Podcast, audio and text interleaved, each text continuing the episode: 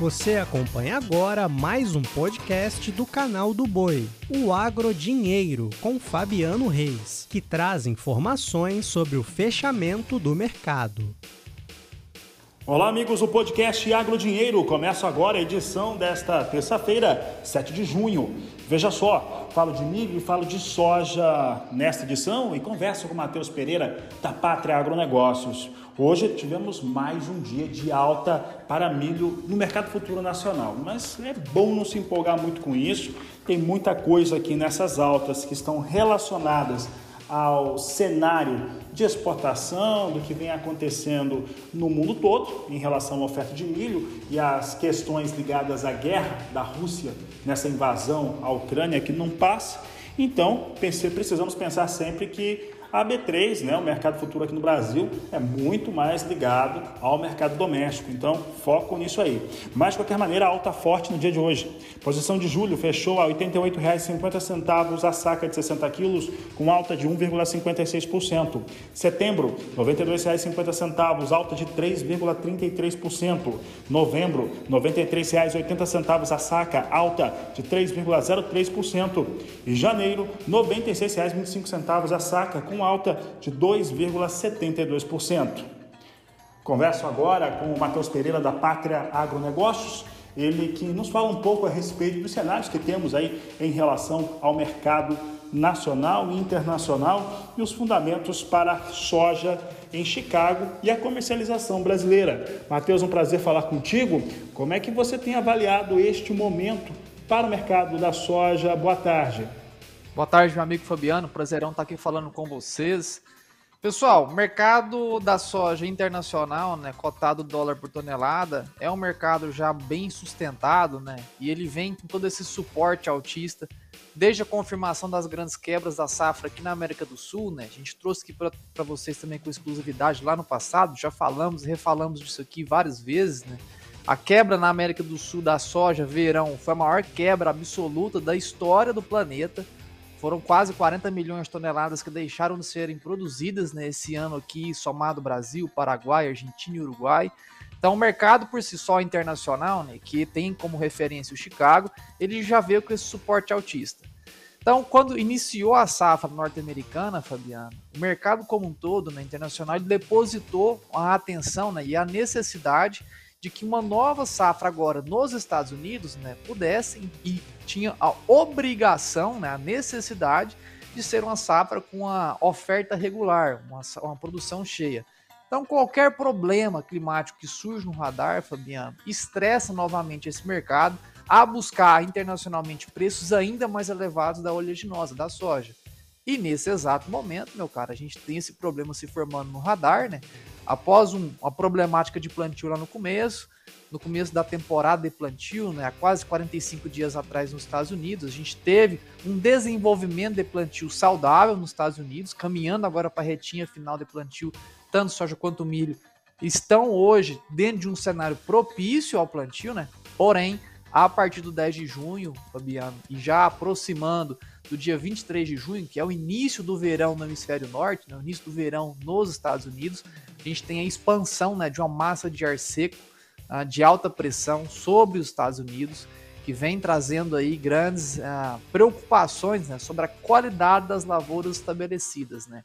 Final de junho, já toda, ou 99% da soja já está semeada, 100% do milho já foi semeado, e começa então as preocupações sobre o desenvolvimento vegetativo, passando não só por vegetativo, mas a reprodução, né? Transitando Você ali para pendoamento no milho, florescimento na soja. Para mais então, onde começa as preocupações sobre a qualidade das lavouras em campo. E as preocupações já começam agora trazendo sim, uma preocupação diante desse padrão mais seco para o verão norte-americano.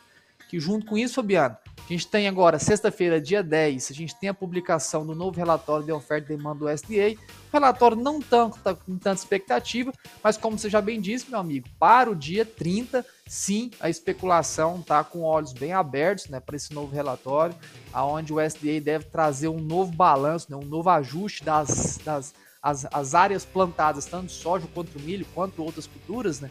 Mas soja e milho principalmente, a gente vê, né, na nossa visão aqui da pátria, a gente vê a capacidade de uma redução, uh, mesmo que pouquinho, mas uma redução sim, uh, para a área de soja, migrando para a de milho, visto a rentabilidade projetada para o produtor rural norte-americano para o milho, que estava mais alto do que a soja nesses últimos três meses. Então, essa pequena redução de área, somada a essas preocupações com a seca de verão, durante o verão norte-americano, tem dado um novo aí gatilho de alto, um novo suporte alto ao mercado internacional da soja, Fabiano.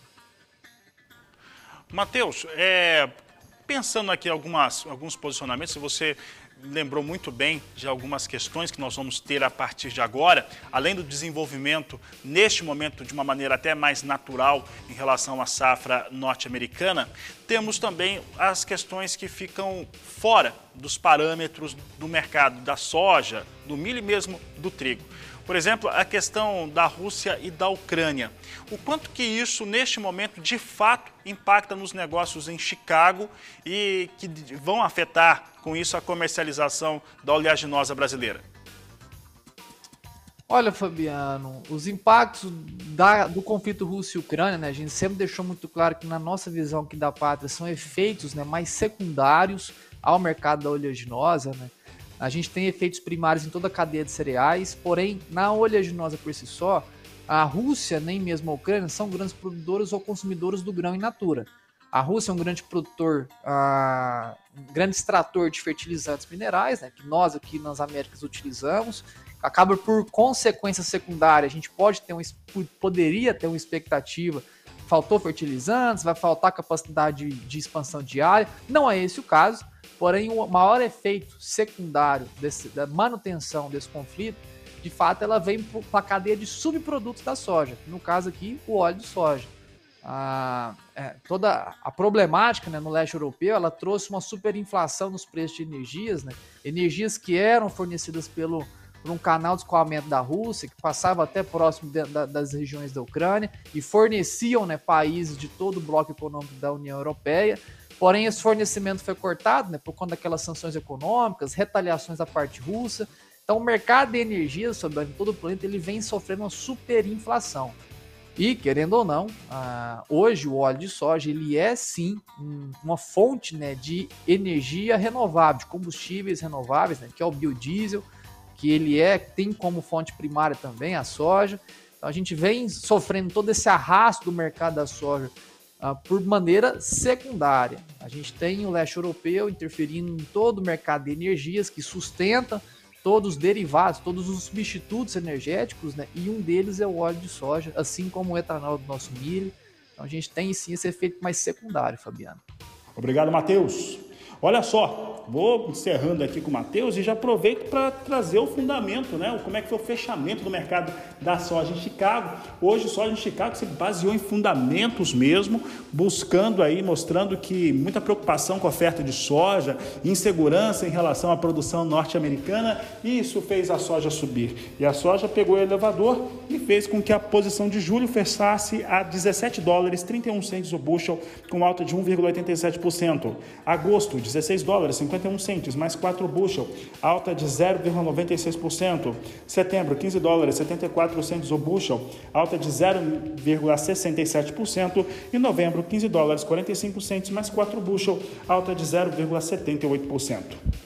Com essas informações, eu encerro essa edição do podcast Agro Dinheiro. Eu desejo a todos um ótimo final de tarde, uma excelente noite, um grande abraço e até amanhã. Você acompanhou o podcast Agrodinheiro. Para mais informações, acesse o nosso portal sba1.com. Até a próxima!